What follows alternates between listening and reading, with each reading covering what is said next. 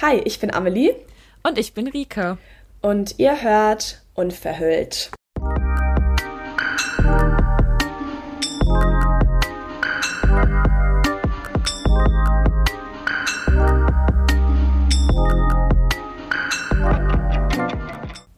Ja, erstmal ein verspätetes Hallo quasi. Äh, diejenigen, genau. die uns bei Instagram folgen, wundern sich wahrscheinlich nicht, weil wir es dort einmal angekündigt haben, beziehungsweise weil Rike sich äh, in der Story dazu gemeldet hat. Aber wir waren in der letzten Woche ähm, ja im Stress, wie man es so, wie man es so schön sagt. Ähm, Und kennt, ja.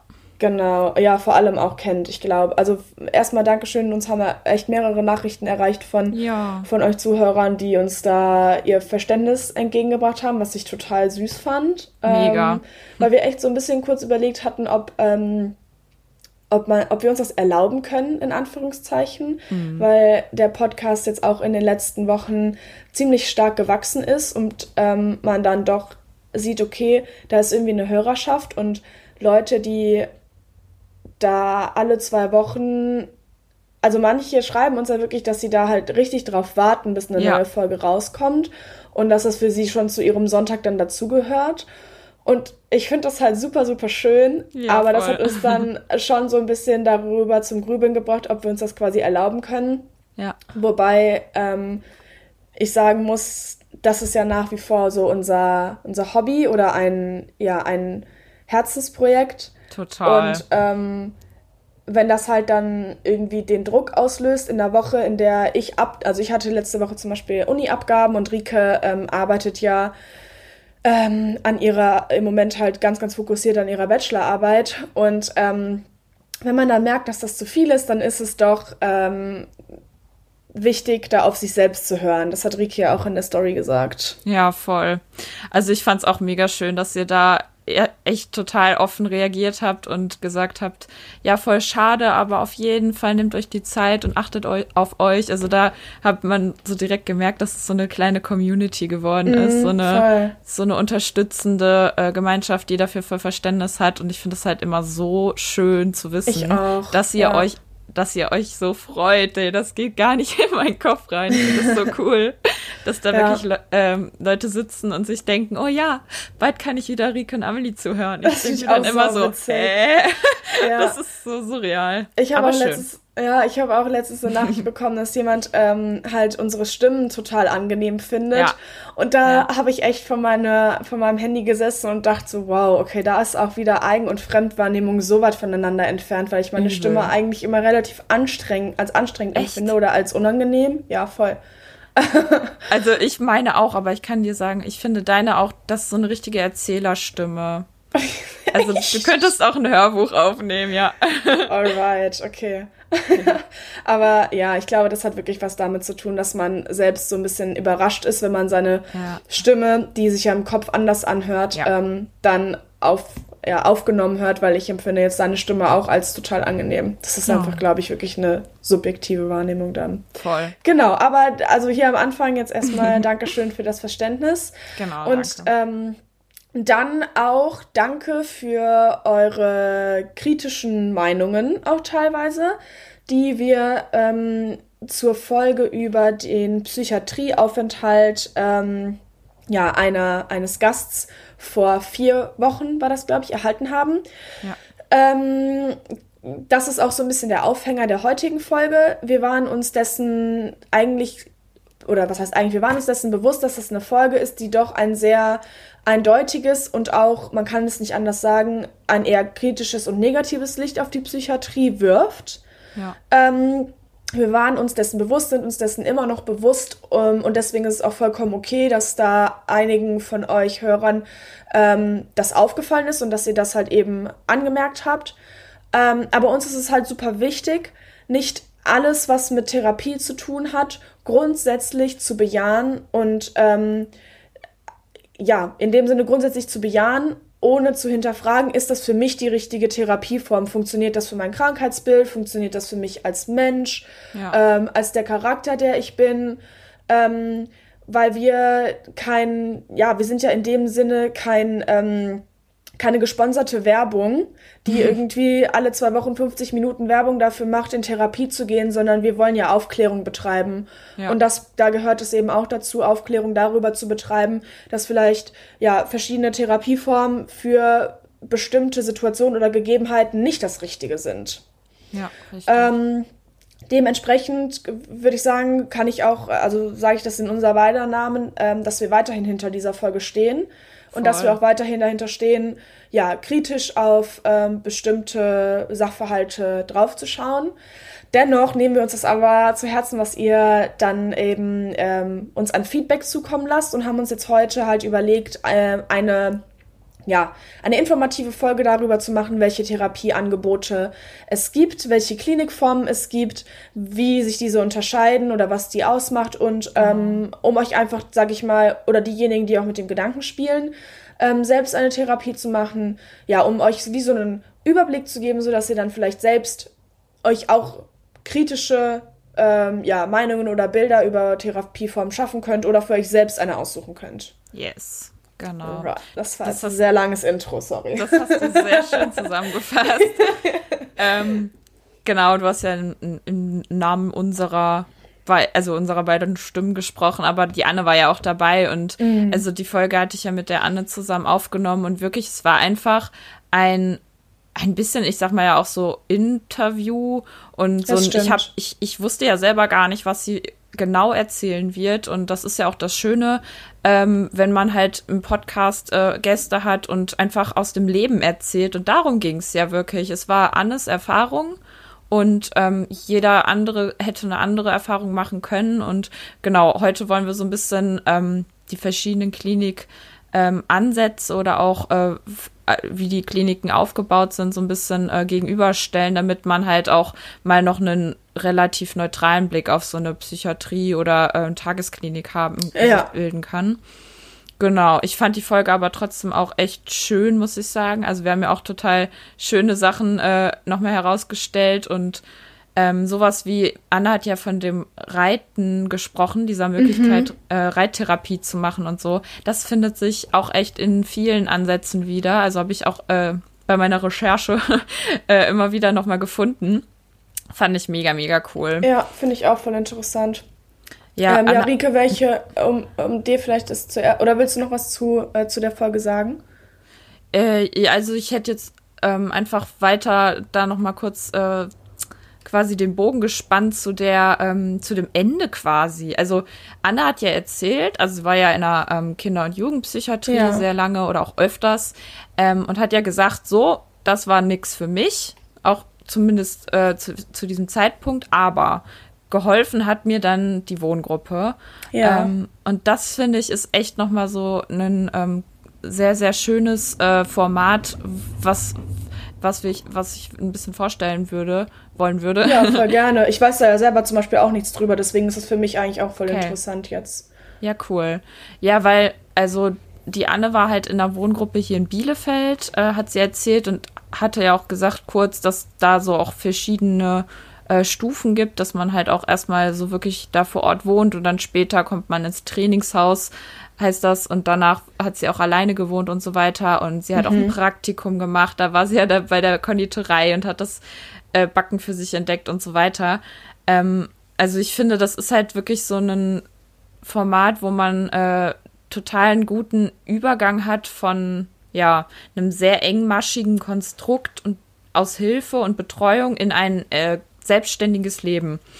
Also das finde ich mit, also muss ich wirklich sagen, noch äh, am äh, mir auch selber persönlich am nächsten vorstellbares Klinikkonstrukt, sage ich okay. mal, um, um, langfristig irgendwie in den Alltag zurückzukehren. Ähm, aber wie ist es denn? Du hast ja mit jemandem drüber gesprochen oder ja. Ähm, hast ja eine, eine Memo von jemandem erhalten, der auch in einer Wohngruppe war. Wie kann ich mir das vorstellen? Ist das so ein bisschen wie in einer Jugendherberge? Mehrere Leute leben in einem Zimmer hat, und man teilt sich eine Küche.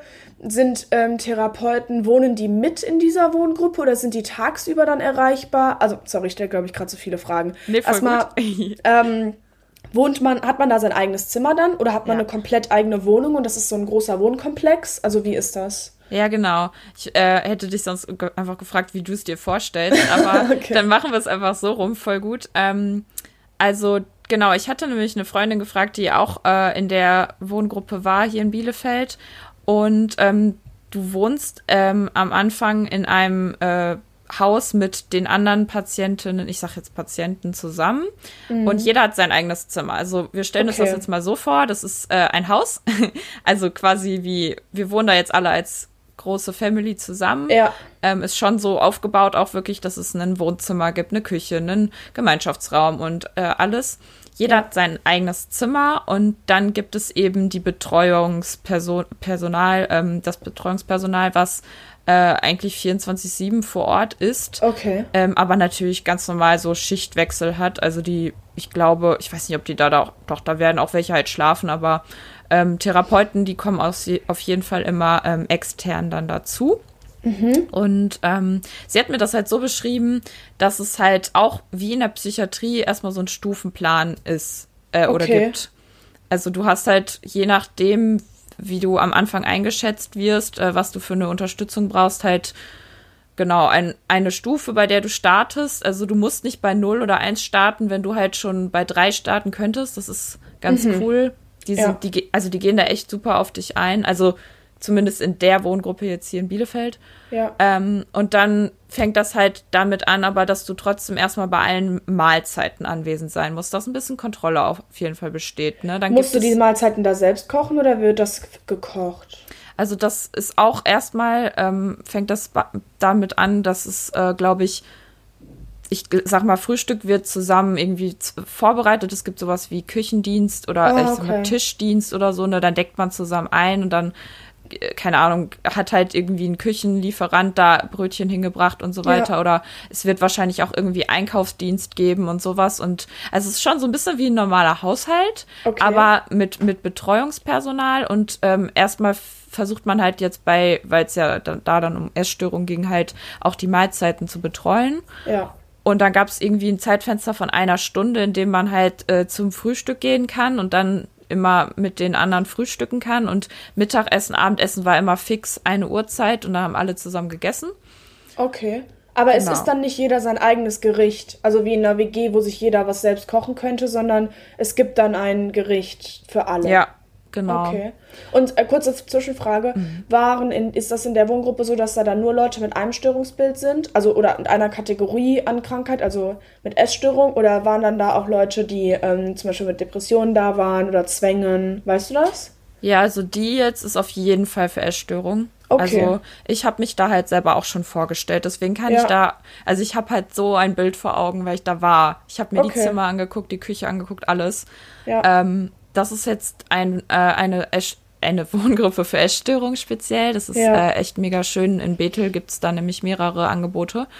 Ähm, es gibt aber, denke ich, auch Mischwohngruppen, sage ich ja. mal, wo halt wirklich einfach dann zum Beispiel Jugendliche von, keine Ahnung, 13 bis 18 hin können und dann haben die halt verschiedene Krankheitsbilder. Okay. Aber ich glaube, das, äh, das Grundprinzip ist klar, so ein bisschen, man wird am Anfang eingeschätzt, so ein bisschen so, was für ein äh, ähm, ja, wie engmaschig man betreut werden sollte. Dann mhm. fängt man erstmal so ein, zwei Wochen an und macht das komplette Programm mit quasi. Also immer anwesend sein zu diesen Pflichtzeiten sozusagen. Ja. Und der Rest ist dann Freizeit, sage ich mal. Also es gibt halt verschiedene Angebote, die man halt wahrnehmen kann. Aber ähm, sie hat auch gesagt, es gibt so ein Taschengeld. Also mhm. du, du, bekommst halt dann von dem ähm, Finanzträger, sage ich mal, dann auch ein Taschengeld. Also es ist halt in NRW, glaube ich, über den LWL oder halt, okay. halt, also das ist quasi Sozialhilfe oder Behindertenhilfe, die man da beantragen muss.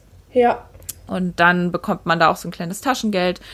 Und an sich ist das sonst äh, auch sehr nah an so einem normalen, ähm, ich sag mal, normalen Klinikaufenthalt. Also man hat da Gruppentherapie, Einzeltherapie, ah, Ernährungstherapie, okay. Körpertherapie, das, das kennst du ja auch alles so, ne? Ja. Genau. Und dann ähm, hat man halt, das ist das Schöne an so einer Wohngruppe, man hat einzelne Bezugspersonen, also Betreuer. Du bekommst deinen eigenen Betreuer.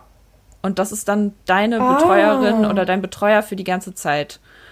Und das finde ich richtig, richtig toll, weil ich ja. hatte in der Klinik immer so ein bisschen das Gefühl, da gab es jetzt so zwei, drei ähm, ja, wie hießen die? Weiß ich nicht mehr. Bezugstherapeuten oder ja, so. Ja, genau. Ja, nee, nicht Be Therapeut, sondern die anderen. Ach so. Du meinst so.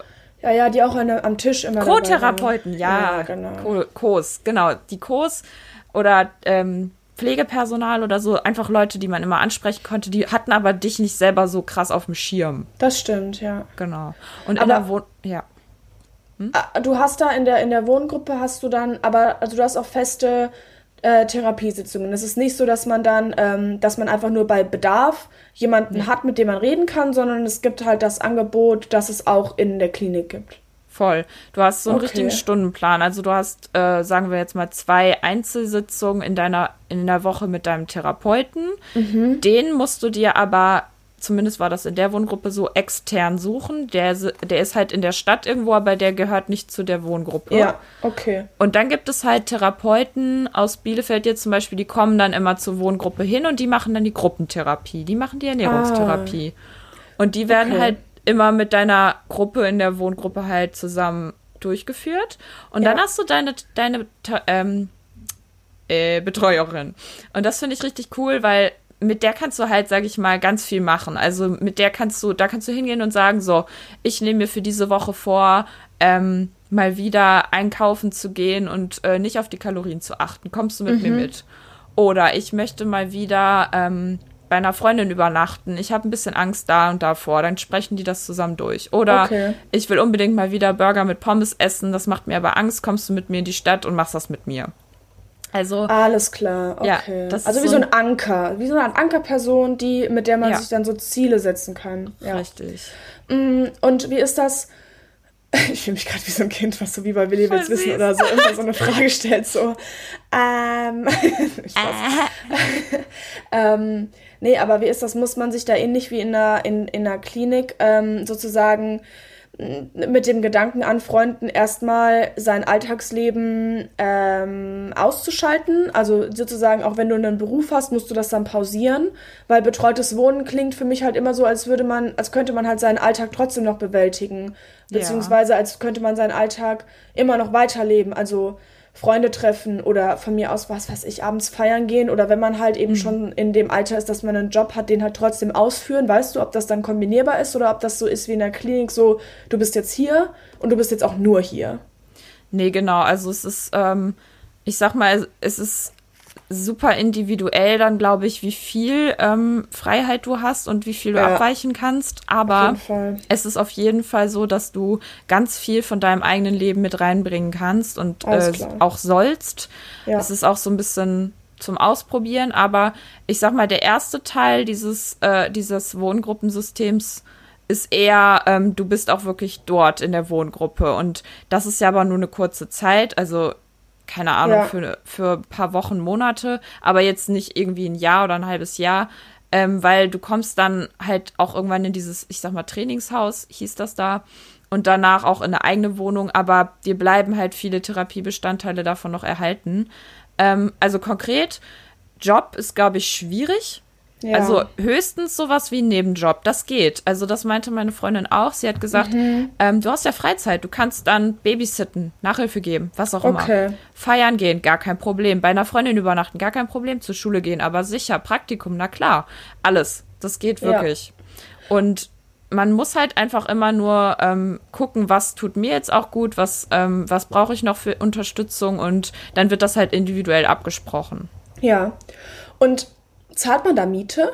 Oder ist das was, was die Krankenkasse übernimmt und du lebst da quasi kostenlos? Krankenkasse. Also das klingt nicht. jetzt komisch, aber. Nee, das ist, wie gesagt, der Kostenträger ist hier dann immer so äh, Sozialhilfe, Behindertenhilfe. Ah, okay. Das äh, ist auch manchmal Jugendamt. Wenn du da raus bist, ist es halt dann halt Sozialträger. Ja. Und ähm, genau, ich war ja, also genau, ich habe mich da mal vorgestellt und ähm, wurde da von meinem äh, ambulanten Therapeuten mal so ein bisschen drauf angepiekst, dann, da doch mal hinzugehen. Ja. Äh, der ist dann nämlich Supervi Supervisor in der Wohngruppe. Ah, Deswegen kennt er, kennt er die da auch alle ganz gut. Und dann ähm, hatte ich da eben so eine Betreuerin, mit der habe ich dann äh, Gespräche geführt und mich da auch so ein bisschen erstmal vorgestellt und mir das alles angeguckt.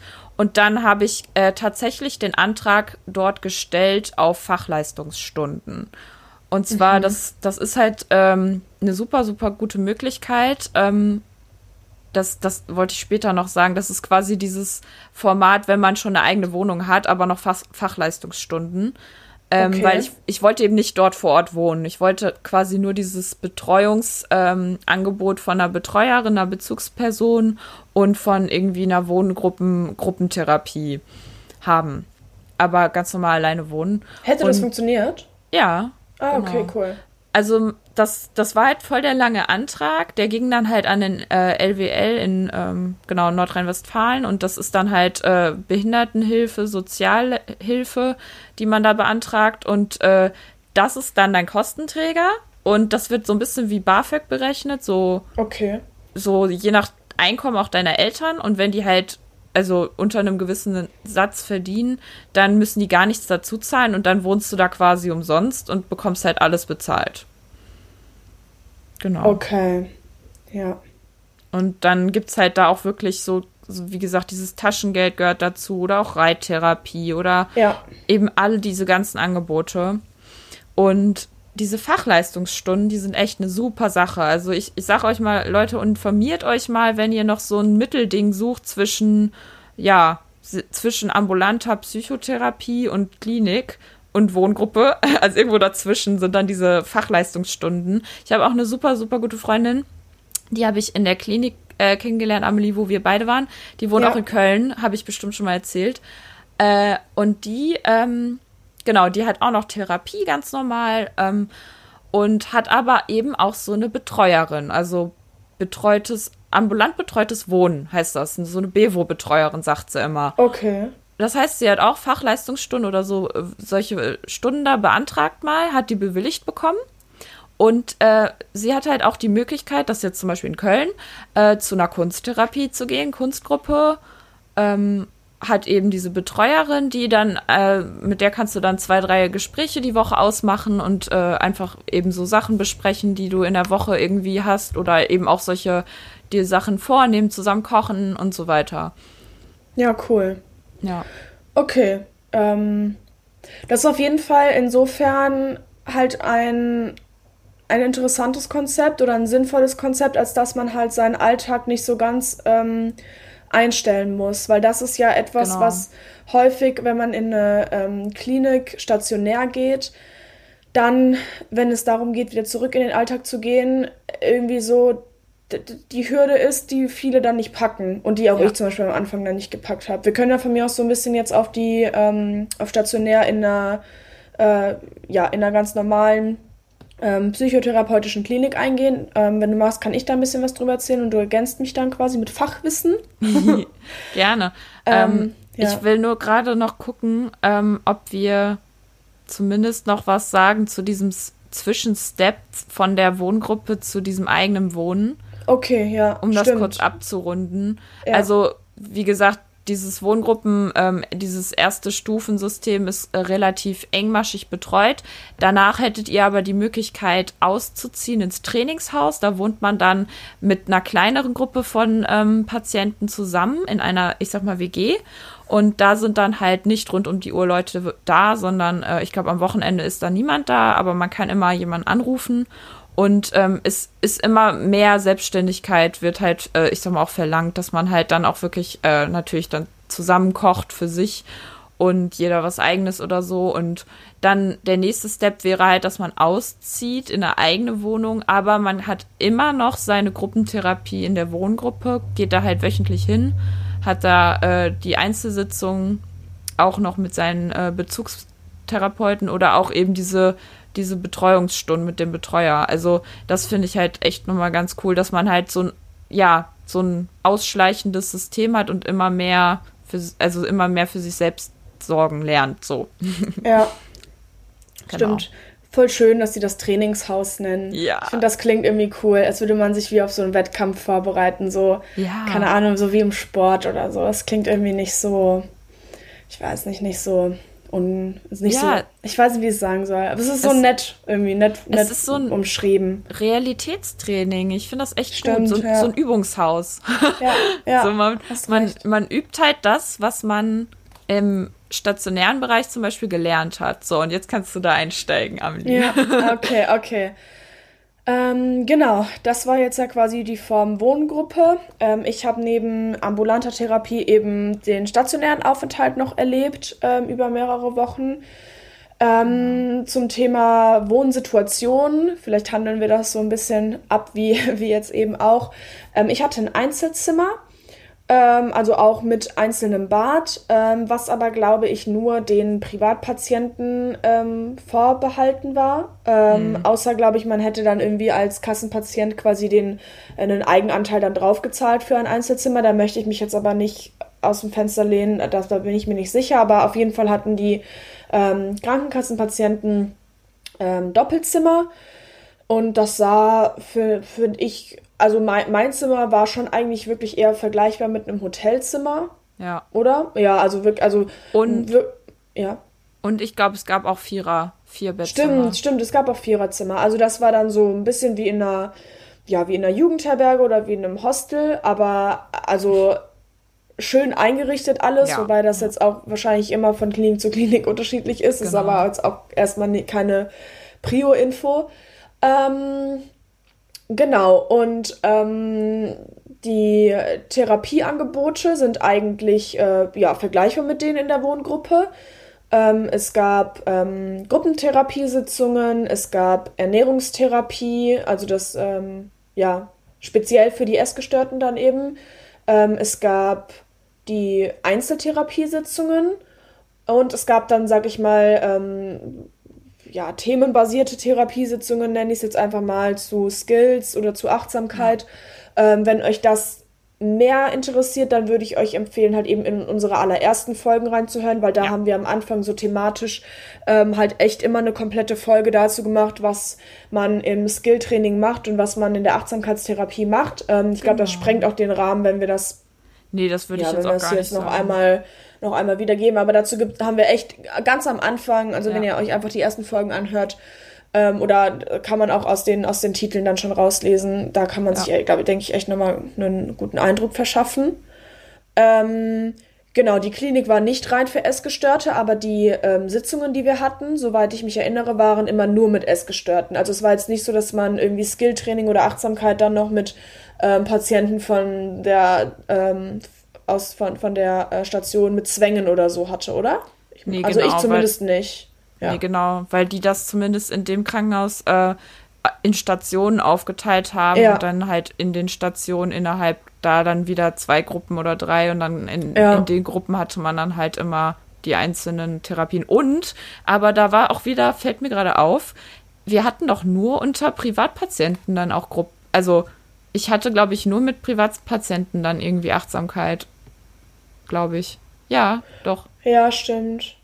Also da wurde ja. dann auch wieder aufgeteilt. Gut, das muss man da, genau, das, das ist vielleicht auch ähm, was, das ist die was man kritisch, was man kritisch, ja, ja, was man kritisch erwähnen kann. Und ja. also ich weiß es nicht, du warst ja in mehreren Kliniken, Rike, deswegen ähm, kannst du dazu vielleicht was sagen, ob das überall so war, aber zumindest in der Klinik, in der wir uns getroffen haben, gab es dann wirklich zwei Speisesäle. Also mhm. der eine war dann halt für die Kassenpatienten und da gab es dann halt eben Nuss-Nougat-Creme und dann Ich glaube, das Beispiel bringe ich immer, ist aber egal. Ich liebe und, es. Ähm, ja. in, der, in, der, in dem Speisesaal für Privatpatienten gab es ähm, zum einen immer ein größeres Menü, also ich glaube sogar ein Gericht mehr Auswahl. Ja. Und ja. halt eben dann die Markenprodukte, also Nutella und Co. Und viel mehr ähm, Salatauswahl und alles. Ja, genau. Buffet. Also das hat sich, äh, und ähm, wir konnten ja auch, sage ich mal, so Sondertherapie wie Hundetherapie oder so dazu äh, uns dafür be bewerben in dem Sinne oder das dazu ja, und buchen, wir, wir hatten mal. ja auch generell einen größeren Umfang, einfach weil die ja wussten, dass die Krankenkasse das bezahlt, der Privatversicherer. Ja, also, ja. Ne, das,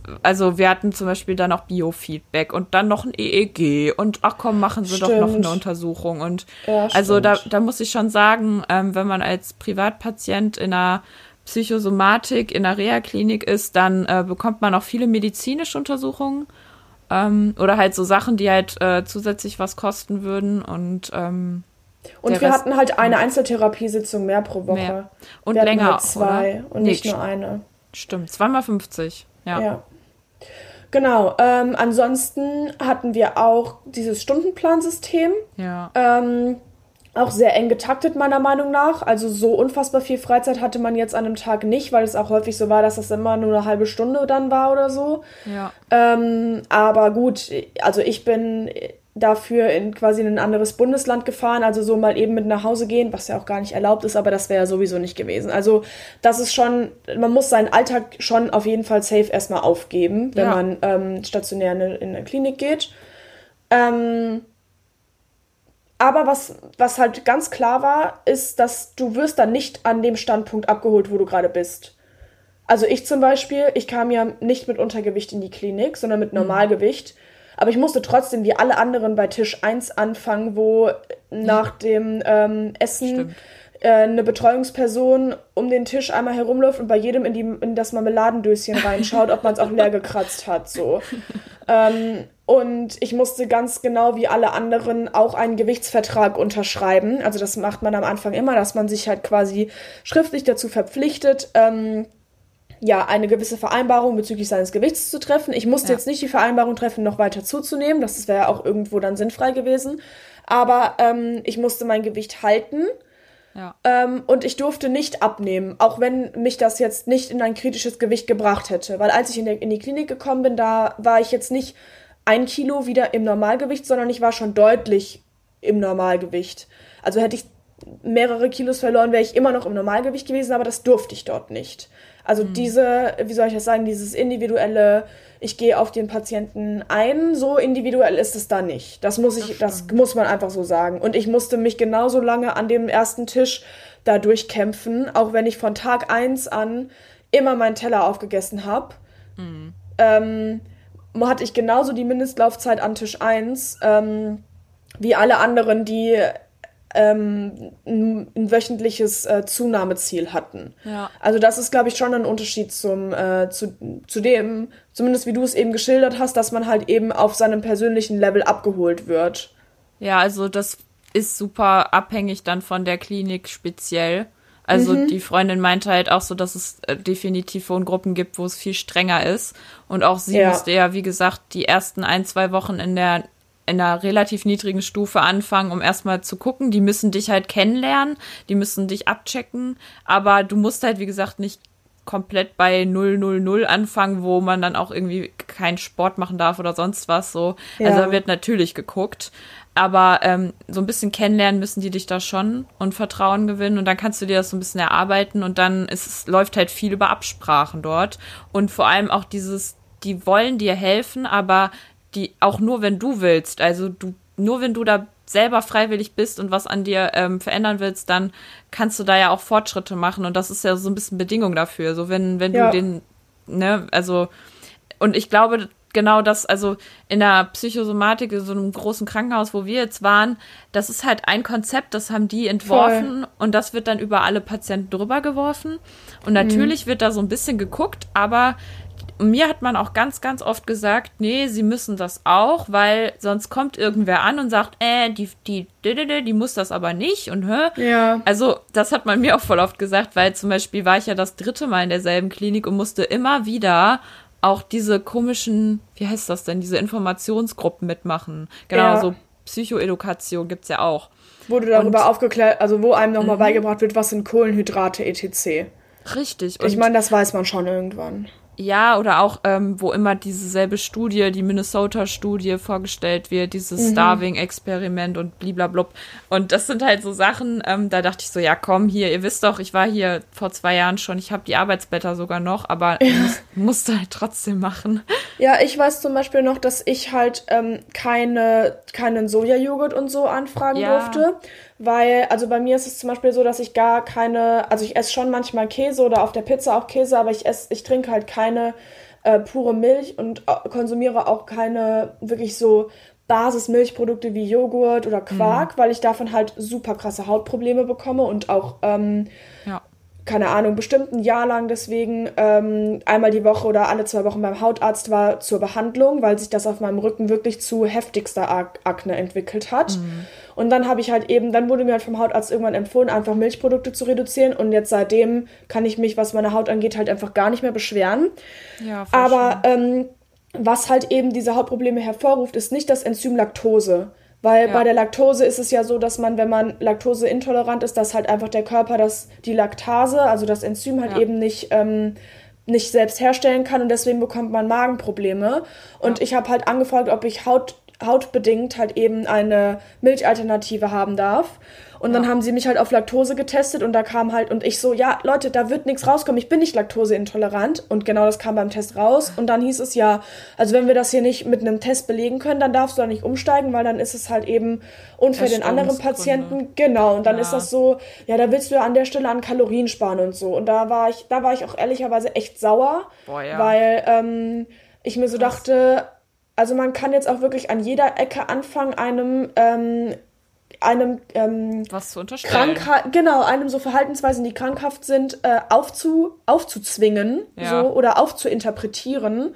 Voll. Und, es, und ich meine, ich habe es dann so hingenommen und habe dann halt ganz normal weil es gibt ja bei, zum Essen auch immer einen Nachtisch dazu und der war halt nun mal echt zu 85 Prozent, war das irgendein halt. Quarkprodukt oder Joghurtgedöns ja. und so. Aber ich meine, ich muss es ja immer essen und ich habe es auch an meine, also ich habe, meine Haut hat es mich auch spüren lassen. Ich wusste, okay, wenn ich da raus bin aus der Klinik, dann kann ich da wieder auf meine Sojaprodukte mhm. umstellen, aber es war halt, ja. das war halt irgendwie sau unnötig, weil Voll. das waren halt so, so starre Regeln, wo ich denke, die Flexibilität, hätte man irgendwie mir zugute kommen lassen können. Ähm, oder einfach sich mit meiner, mit meiner Bezugstherapeutin einmal hinsetzen und sagen, hey, wie ist denn der momentane Stand der Person? Was erzählt die denn in der Einzeltherapie? Wie würden Sie das interpretieren? Ist das ja. ähm, aufgrund der Krankheit oder ist das jetzt wirklich so, dass die halt dadurch Hautprobleme bekommt? Und ich glaube schon, dass da ich da, also dass da ich ähm, sehr schnelle Fortschritte gemacht habe in der Einzeltherapie, dass man das hätte rechtfertigen können, dass das nicht krankhaft durch ähm, die Essstörung bedingt von mir initiiert war. Aber okay, schwamm drüber. Aber das, das kann ich echt, wo du es jetzt so sagst, auch noch mal echt unterschreiben, sagt man so, ne? Ähm, ja. Dass ähm, die Kommunikation nicht immer die beste war in der Klinik. Also mhm. äh, Bezugstherapeuten ich weiß nicht, manchmal war man da und hatte so das Gefühl, so, das läuft halt mega gut, aber dann hätte, wie du sagst, so manche Sachen hätten halt weitergegeben werden müssen und eigentlich genau. haben die ja genau. immer diese, die haben ja diese Gespräche auch untereinander im Team. Ja, wie so eine Visite halt. Richtig. Ja. Und, ähm, aber wie du sagst, so auf so einen, ich sag mal, Klinik-Konzept-Aspekt, wie jetzt irgendwie diese Essensregeln, äh, da konnte man dann irgendwie keine Ausnahmen nee, machen. Das ging überhaupt nicht. Das muss Aber, man sich auch bewusst machen, glaube ich, ja, wenn man sich halt auf so ein Konzept einlässt. Wobei ich auch da, ich muss das insofern halt ein bisschen, also ist jetzt nicht so, als wäre das irgendwie äh, eine Stellschraube gewesen, bei der ich jetzt gesagt hätte, alles klar, dann gehe ich jetzt morgen nach Hause. Also es ist was, worüber ich mich ja. geärgert habe, aber es ist jetzt nichts, wo ich sagen würde, okay, das hat jetzt nachhaltig irgendwie meinen Entwicklungsprozess so beeinflusst, dass ich da dann irgendwie Rückschritte gemacht habe, was meine Genesung betraf. Ja. Also ja. ich, man kann es kritisch anmerken, so, dass da halt ähm, sich nicht ich immer darauf eingelassen werden kann, auf einen Sonderwunsch, nenne ich es jetzt mal. Aber es hat mich jetzt nicht umgebracht. Also, das will ich jetzt, ich will jetzt nicht zu groß machen, so. Ja. ja. also es ist halt ein gutes Beispiel dafür, dass man manchmal Kompromisse dann eingehen muss. Ähm, aber grundsätzlich, also es gibt wahrscheinlich halt Patientinnen, Patienten, die das mal ausgenutzt haben oder ausnutzen und deswegen entstehen Klaro. diese Regeln. Auf jeden Fall, also, natürlich. Uns hatten zum Beispiel auch, ähm, oder es hatte auf jeden Fall eine äh, Therapeutin, die äh, in einer Psychiatrie arbeitet, eine Mail geschickt, äh, dass äh, sie auch meinte, dass es halt einfach auch Gründe gibt für diese Regeln und für, ja. für so einen Stufenplan, den auch Anne hatte, weil wir, also wir haben uns da ja auch so ein bisschen drüber mockiert, dass es so krass ist, dass man da so viel liegen muss oder sitzen und nicht ja. und, und die Essgestörten gerne rumstehen und so weiter. Ja, das hat natürlich alles seinen Grund. Ähm, aber ich finde es eben deswegen so wichtig, dass man immer, immer bitte auch noch guckt, dass es auch einfach Menschen sind und man individuell guckt und wie bei dir jetzt zum Beispiel, den nicht unterstellt, dass du die, äh, den sogar ja Joghurt wegen den fünf Kalorien weniger essen willst. Ja, so. genau, genau, ja. Ähm, was ist denn jetzt der, oder vielleicht willst du das einmal erklären, was jetzt ähm, der Unterschied zu dieser Klinik ist zur Psychiatrie? Also ich würde sagen, also du, wir waren ja beide in der Reha-Klinik Psychosomatik. Mhm. Und äh, eine Psychiatrie ist äh, ja auch nochmal äh, stark zu unterteilen in offen und geschlossen. Und Anne war ja auch zum Beispiel in der geschlossenen und das ist halt echt nochmal so ein großer Unterschied, weil du warst da halt, du bist dann da eingesperrt, du kommst da nicht raus. Also ja. du sagst dann, wenn du erwachsen bist, ich gehe da jetzt rein, aber ich, ich kann da jetzt einfach nicht dann die Station verlassen. Ja, ich weiß auch nicht, haben wir das mal erzählt, dass bei uns wurde ja einmal eine Mitpatientin abgeholt mit, mhm, ja. war das nicht Krankenwagen? Ja. Ich glaube Polizei, aber auf jo. jeden Fall auch Notar. Weil mhm. das muss halt quasi ein, ein Vertreter des Rechts muss genau. halt sozusagen einfach ja rechtlich feststellen, dass jemand ähm, nicht mehr ähm, zurechnungsfähig ist. Genau. um halt dann eben in die geschlossene eingewiesen zu werden. Also Richtig. das fand ich war voll, war irgendwie voll der krasse Tag für mich, weil ich dachte, wow, okay, keine Ahnung, aber ja, die wurde jetzt einfach abgeholt gerade so. Es ist halt tatsächlich so, ähm, weil du dich selbst und das, äh, das Wohl der anderen nicht gefährden darfst, dass du genau. dann dort diesen Rechtsbeschluss für brauchst. Und dann, ja. ähm, also ich war ja zum Beispiel auch, äh, ich habe ein Praktikum in der äh, Psychiatrie auch gemacht und äh, da, wow, also teilweise waren die Gespräche echt heftig, die die ähm, Psychiater da geführt haben. Das sind ja auch einfach Ärzte. Und ja. äh, da geht's dann auch wirklich um äh, diese, ja, wir brauchen noch hier den Beschluss und das und jenes und äh, hier Fixierbett, Spritzen da es ist halt so, weil, das ist, glaube ich, so einfach mit der Hauptunterschied. In der Psychiatrie sind vor allem sehr schwer kranke Menschen. Ja. Ähm, Menschen mit psychischen Krankheiten, die ähm, die, die Person äh, für einen gewissen Zeitraum einfach nicht mehr ähm, ähm, lebensfähig äh, machen und also halt einfach Krankheitsbilder, die man nicht so in einem ähm, psychosomatischen Krankenhaus behandeln würde, wie jetzt eben ja. auch äh, wahnhafte Störungen oder eben schwere, schwere Essstörungen oder ähm, genau, krasse Zwänge oder so. Also okay. wenn die, wenn die Menschen sich selber und das Wohl anderer gefährden, dann kommen äh, sie am ehesten noch in eine Psychiatrie. Mhm. Ähm, und dann eben nochmal der Unterschied zwischen offen und geschlossener. Und ähm, genau, ich glaube auch ansonsten ist da dann einfach auch noch viel mehr der Fokus auch auf Medikation. Das wollte ähm, ich auch noch anmerken, genau. Ja, schon. Also ich würde sagen, bei uns gab es auch sehr viel. Äh, also die medikamentöse Betreuung bei uns in der Klinik war auch gut. Ähm, ja. du, man hatte ja einen Arzt, man hat das besprochen, man wurde aufgeklärt und ja. man, man musste nichts, äh, was man nicht will. Ähm, ich glaube, in der Psychiatrie ist es schon eher so auch, dass ähm, wenn du halt wirklich da eingeliefert wirst, weil du selber sagst, so ich ich kann einfach nicht mehr, ich kann äh, nicht, also ich gefährde mich selber, ja. dann äh, wird dir auch ganz oft die Entscheidung abgenommen und dann bekommst mhm. du ein mhm. Medikament. Weil manchmal entscheiden die dann halt für dich, weil es dann zu deinem Wohle ist. Ja. So. Klar. Und deswegen gibt es da auch so einen krassen Stufenplan. Und gerade bei Jugendlichen ähm, ist das auch ganz sinnvoll. Ja, definitiv. Dass erstmal gewisse Regeln irgendwie eingehalten werden. Klar. Ja. Klar, vor allem wenn halt die Zurechnungsfähigkeit nicht mehr Voll. gegeben ist. Ähm, ja. Und dann gibt es ja auch. muss halt auch jemand anderes für dich Verantwortung übernehmen oder für dein Handeln. Ja. Das muss man ja auch mal so sehen.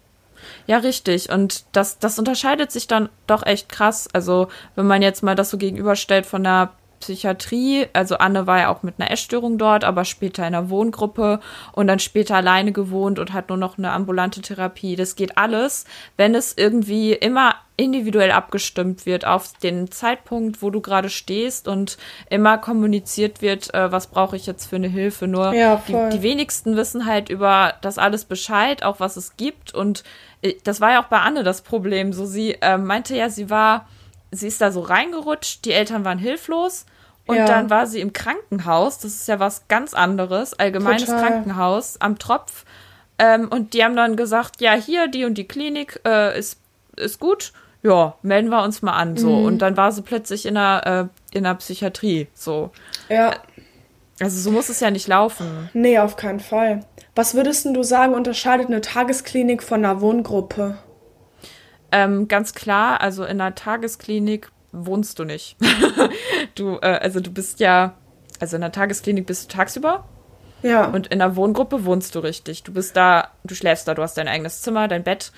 Auch ja. in dem Trainingshaus hast du dein Zimmer und dein Bett. Und ähm, in der Tagesklinik bist du, ähm, bist du ein Patient, der morgens in seinem normalen Haus in sein Auto steigt, dahin fährt, mit deiner Gruppe frühstückt, dann zur Therapie geht, dann hat man zwischendurch auch Freizeitsangebote und äh, auch immer so ein Abschlussrundengespräch und dann fährst du auch wieder nach Hause. Okay, und warum war das, ähm, also es würde mich jetzt gerade mal interessieren, warum war das für dich keine Option, aber die, oder ich weiß nicht, ob du dir da so, also ob, das, ob du das miteinander verglichen hast, aber du hast ja gesagt, du hast dich auf die, ähm, auf die Wohngruppe beworben, aber wolltest mhm. dort nicht wohnen. Das ja. ist doch dann quasi eigentlich das Prinzip der Tagesklinik, oder? Ja, weil man, während man in der Tagesklinik ist, nicht ganz normal arbeitet, nicht zur okay. Schule geht, studiert okay. oder sonst was. Äh, eine Tagesklinik ist meistens ein Aufenthalt von so acht Wochen, mhm. äh, ist, ist eher relativ kurz. Ähm, genau, und ich habe eigentlich was gesucht, was mich ähm, im Alltag unterstützt, aber ja. über eine ambulante Psychotherapie hinausgeht, weil ich ja. meinen Psychotherapeut natürlich nur einmal die Woche maximal sehe, ja, meistens klar. eher so in zwei Wochen Rhythmus. Ähm, und das, das, ich weiß nicht, man in der, in der Bezugstherapie bespricht man ja eigentlich eher auch so langfristige Sachen und mir hat das so ein bisschen gefehlt, dass ich mal ein, zweimal die Woche noch jemanden hab, der mit mir irgendwie ja, so bespricht, ich. wie ich jetzt diese Woche esse oder Sport mache oder was auch immer, ja. so ein bisschen über diese ambulante Therapie hinaus. Genau. Aber in einer Wohngruppe wohnst du halt, äh, in der Tagesklinik wohnst du halt nicht. Ähm, genau, ja, stimmt. Wobei ich mich ehrlich gesagt schon immer gefragt habe, also vielleicht habe ich mir da auch noch nicht genug mm, oder differenziert genug Gedanken drüber gemacht, aber was ist der Vorteil von einer Tagesklinik? Man, es ist doch einfach nur, dass man noch den extra Stress hat, da morgens hinfahren zu müssen, oder? Ähm, ganz klar, äh, es ist, sage ich jetzt mal einfach so aus äh, den, äh, den Patientenschilderungen. Okay. Ähm, also das war der Eindruck zumindest, den die mir vermittelt haben. Also als ich da Praktikum gemacht habe in der, also es war eine psychiatrische Tagesklinik aber ja. halt auch Psychiatrie ganz normal waren da auch Stationen mit geschlossen ja. und so, wo ich auch mal mitlaufen durfte. Deswegen habe ich da so von allem so ein bisschen mal mitbekommen. Äh, genau, okay. Die, die Tagesklinikpatienten, die hatten ja zum Beispiel Familie, die, ähm, also es war jetzt irgendwie ein ganz normal berufstätiger Mann, der jetzt halt äh, für acht Wochen mal raus muss aus seinem System. Aber der wollte halt nicht stationär irgendwo hin. Die Tagesklinik-Option war da und dann wusste er so, okay, ähm, ich kann halt äh, bei meiner Frau schlafen, meine Kinder, äh, okay. meinen mhm. Hund, ich fahre nach Hause, ich kann sogar noch abends mich mit einem Freund treffen und bin nicht so komplett raus. Ja, das, okay. Ja, Stimmt, ja. klar, für, ja, okay, vielleicht habe ich nicht bedacht, dass man nicht nur im Jugendalter in die Klinik geht, sondern dass es natürlich vor allem, wenn man ein Familienleben hat, dann doch nochmal. Irgendwie eine Form ist, ein, eine Form von, ja, keine Ahnung, ein Mittelding zu finden oder einfach letztendlich so sein Familienleben nicht ganz auszuschalten in der Zeit. Das stimmt. Ja, das, das ist, glaube ich, das wirklich stimmt. was, wovon wir jetzt ja echt nicht sprechen können, weil wir ja, halt so jung nicht. sind. Ja. Aber ähm, also wirklich eine, meine Patentante zum Beispiel, mit der hatte ich ähm, neulich ein total schönes Gespräch, äh, weil ihr Mann sich äh, endlich dazu bereit erklärt hat, für sich selber halt auch in eine psychosomatische Klinik zu gehen. Ja. Und ähm, das war halt für die beiden wieder so ganz komisch getrennt zu sein. So, dann, dann, ja. dann, dann bist du so mega weit entfernt von deinem Partner, den du sonst jeden Tag, jeden Abend siehst und das mm, ist so dein stimmt. Lebenspartner. Und dann war das so, ja, ich fahre ihn jetzt besuchen und dann hat sie sich dann Hotel in dem Ort genommen und dann haben die ein Wochenende zusammen verbracht, so wie in alten Zeiten, wenn man sich irgendwie voll selten sehen konnte. Ja, und ja. das, das ist halt ja wirklich so, wenn du jetzt äh, Familie hast und dann mal plötzlich so zwei Monate oder so weg bist, das ist ja ganz komisch plötzlich. Klar, ja, das stimmt schon. Also ich glaube, das ist echt äh, so ein Aspekt, der kommt dann erst, wenn man halt, ja, äh, schon im Leben ein ja, bisschen anders sich gefestigt hat. Ähm, willst du noch irgendwas vorstellen? Weil ansonsten würde ich dir eine Art abschließende Frage stellen. Oder ähm, hast du dir ähm, noch Notizen gemacht zu etwas? Also ganz kurz, was es halt auch noch gibt, äh, generell informiert euch mal, wenn äh, ihr halt auf der Suche seid nach jeglichen Angeboten. Was auch erstmal so ein äh, äh Anker sein kann, ist eine Selbsthilfegruppe, wird manchmal unterschätzt. Stimmt, stimmt. Aber ja, es ist, ja. Ja, voll. Ist wirklich auch für euch, wenn ihr einfach nur Angehörige seid, super. Also meine Mama war damals auch bei einer Selbsthilfegruppe, die aus der Klinik äh, in der Klinik, also von der Klinik aus äh, organisiert Initiiert wurde. wurde ja. ja. genau, wo ich selber stationär war. Ähm, und es gibt halt für, für Betroffene wie auch Angehörige mega gute Selbsthilfegruppen eigentlich überall. Und ja.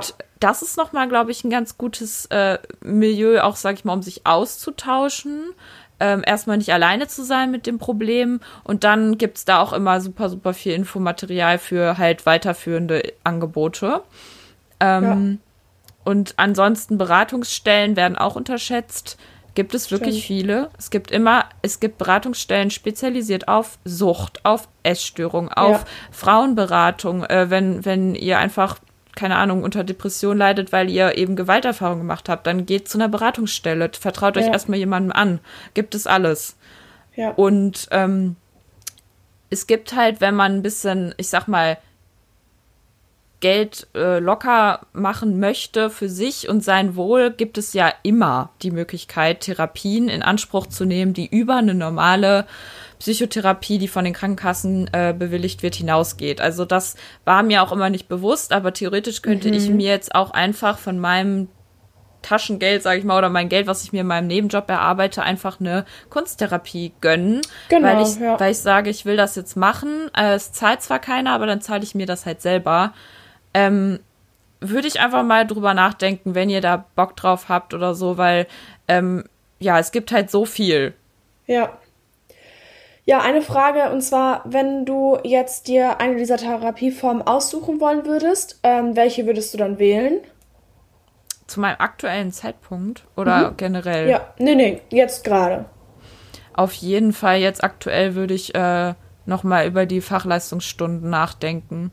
Weil, also diese also, abgewandelte Form ähm, der Wohngruppe? Also ambulant betreutes Wohnen würde ja. ich gerne haben. Also ja. merke ich selber, also mir fehlt es im Moment total, nochmal so eine Stütze zu haben, die mich im Alltag begleitet. Ja. Äh, weil ich noch sehr zu so Krisenphasen neige, wo ich dann wieder abrutsche. Und ich hätte gerne so, ja, so eine Betreuerin oder auch diese Möglichkeit zu einer Kunstgruppe oder auch einer Ernährungsgruppe oder sowas. Also das fände ich schon, fände ich schon gut. Und du? Ja, ähm, ich glaube, ich würde mich auch einer Wohngruppe anschließen. Einfach weil ähm, mir das, glaube ich, auch gut tun würde, in Gemeinschaft irgendwie zu wohnen. Weil ich das auch äh, zum Beispiel über mein Auslandssemester gemerkt habe. Ich dachte immer, ich wäre vielleicht gar nicht mal so der Typ für eine WG, mhm. weil ich mhm. sehr gerne meine Ruhe habe. Aber ähm, solange du deine Tür hinter, der, hinter dir immer noch zumachen kannst und ein Einzelzimmer hast, äh, finde ich eigentlich das WG-Konzept grundsätzlich halt also auch als ich jetzt mit Sarah da zusammen gewohnt habe, halt voll schön. Ja, stimmt. Und bereichernd. Ähm, und auch, weil es halt einem die Möglichkeit gibt, eben sich mit ähm, gleich Betroffenen auseinanderzusetzen, also auszutauschen, auseinanderzusetzen. Ähm, ja. Und weil es mir halt meinen Alltag nicht nimmt. Wir wollen dazu auch eine Folge in Zukunft noch machen, wie man es schafft, nach der Klinik ähm, irgendwie wieder in den Alltag zurückzufinden, weil ja. diese, ähm, dieser Transfer total schwer ist. Und ich glaube, das fällt einem Voll. zum Beispiel in dieser Therapieform leichter, weil ich hatte damit auch enorme Probleme am Anfang, weil es halt doch oh, so ein bisschen ja. war wie, ich bin hier in der Klinik in meiner eigenen Kuppel. Hier sind keine äußeren Einflüsse, die mich irgendwie belasten, weil es ist ja alles nicht vor Ort, nichts. Ähm, ja, ich muss mich halt mit keinem, mit keinen Stressfaktoren, die so, mir sonst im Alltag begegnen, ja. auseinandersetzen. Eigentlich mache ich hier gerade Urlaub und ja. meine Seele wird halt noch betreut. So. Ja. Das hat total gut getan, aber das war danach zurückzufinden erstmal sehr schwer. Und total. ich glaube, oder ich kann mir vorstellen, dass es in der Wohngruppe leichter fällt. Ja, voll. Ja. Also das, das ist ja das, was ich auch schon mal meinte. Man ist dann da in so einer Bubble und man verlernt so ein bisschen selbstständig zu sein in gewisser ja, Hinsicht. Genau. Und ich ich, ich neige da auch immer zu diesen Extremen. Wenn ich eine schlechte Phase habe, dann denke ich mir, oh, ich würde jetzt am liebsten wieder in die Klinik. Aber das, es bringt halt nichts, weil dann geht es mir in der Zeit dann da irgendwie besser. Aber äh, es muss halt zu Hause funktionieren. Und da greift dann tatsächlich diese Wohngruppe mit diesem Stufensystem. Ja, voll. Und, und ich würde mich jetzt gerade in so einem Bereich eben einordnen, wo ich halt alleine wohne äh, aber dann dieses betreute Wohnen habe mit der mit den Fachleistungsstunden. Also das ist, glaube ich, echt eine super Sache. Ja, auf jeden Fall. Ja, ich glaube, das hat jetzt noch mal so ein bisschen die Wogen geglättet. Nein, Spaß. So nötig, also so, ich sage jetzt, oh, ja, ist auch keine Hatewelle, die uns da erreicht hat, Nein. aber ähm, es war jetzt doch vielleicht nochmal wichtig, da irgendwie differenziert oder ein bisschen objektiver ähm, dieses äh, ja, diese Form von Therapie vorzustellen oder auch generell die ganzen Formen vorzustellen. Ja. Ich hoffe, dass das äh, jetzt irgendwie dem, für den einen oder anderen hilfreich war. Genau. Ähm, und ansonsten, wie soll ich es sagen, kann man auch nach wie vor immer noch das Internet für jedwede Form von Informationssuche empfehlen. Also eigentlich hat jede Klinik, die ein bisschen was auf sich hält, eine strukturierte und informative Webseite, auf der man ähm, halt eben Infos findet. Ähm, ja und so habe ich auch letztendlich dann die Klinik gefunden, in die ich gegangen bin. Also natürlich hat meine Therapeutin mir da Empfehlungen ge gegeben, meine damals ambulante Therapeutin. Mhm. Und dann habe ich mich halt auf Basis dieser Empfehlungen im Internet informiert. Und so würde ich das auch jedem ganz normal empfehlen. Ja, voll. Oder auch, du hast ja auch Familientherapie gemacht noch. Ähm, das stimmt, da bist, ja. Da bist du ja auch irgendwie noch drauf gekommen und so. Dass man, ja. man kommt auch manchmal von einem zum nächsten. Genau, ja. Wobei die, zum Beispiel die Familientherapie, äh, die wurde auch von meiner ambulanten Therapeutin empfohlen. Ah ja, schön. Ja. Ja. Genau. Yes. Ja. Dann eine genau. Hörerfrage noch zum Schluss. Wollen wir genau. die noch genau. machen? Ja. Ähm, okay. Möchtest du oder soll ich? Stell du gerne. Okay.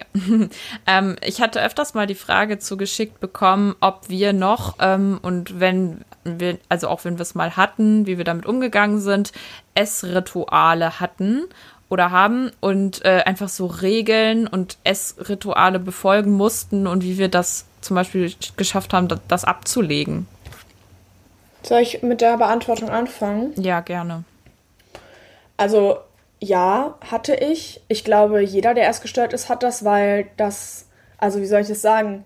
Eigentlich ist ja Gegenstand oder Substanz einer Essstörung, dass du dir halt gewisse Rituale oder Zwänge oder Kontrollen bezüglich Essen auferlegst, selbst auferlegst. Ja. Dementsprechend hatte ich solche Rituale auch oder so, ja, gewisse Zwänge ähm, oder Vorgehensweisen, die ich halt am Tisch dann immer ausführen musste.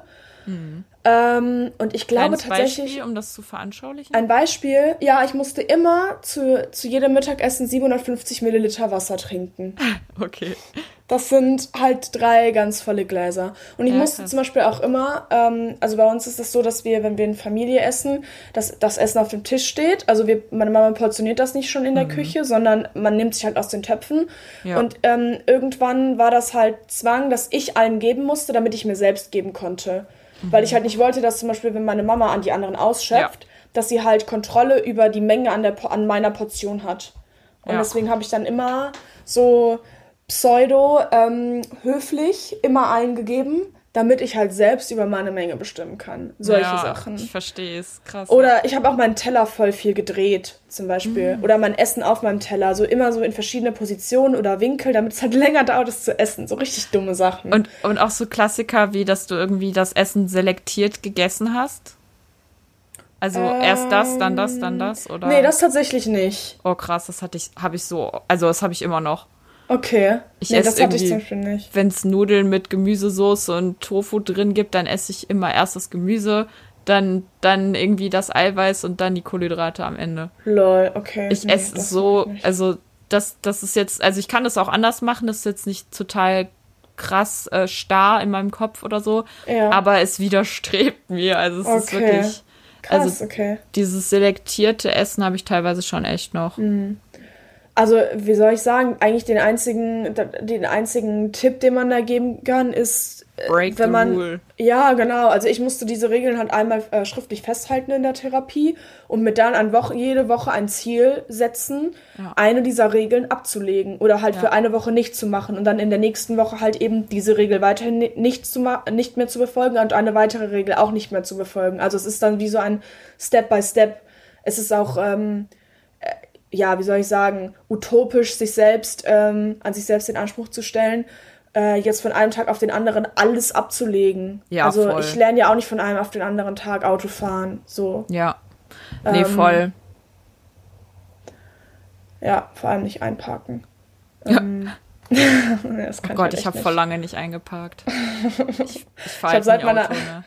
Ich habe seit, seit, meiner, Nein, ich habe schon seit meiner Fahrprüfung 2017 nochmal eingepackt, aber ich habe seit meiner Fahrprüfung 2017 nur einmal so seitwärts eingeparkt. Ah. Ich suche mir immer so, äh, also halt zwischen zwei Autos. Ja, da, voll. Da, da wird mir ganz ja. heiß, wenn ich da nur dran denke, das nochmal machen zu müssen. Ja. Aber egal, auf jeden Fall, also das ist, also die, die, den Tipp, den man da geben kann, der ist eigentlich ganz simpel und doch so schwer umzusetzen. Und zwar das halt Schritt für Schritt mhm. abzulegen und sich immer bewusst vorher bewusst zu machen, ähm, dass die Konsequenzen, die auf einen warten, nie so schlimm sein werden wie das Festhalten an der Regel ja. und den Stress, den man sich damit auferlegt. So.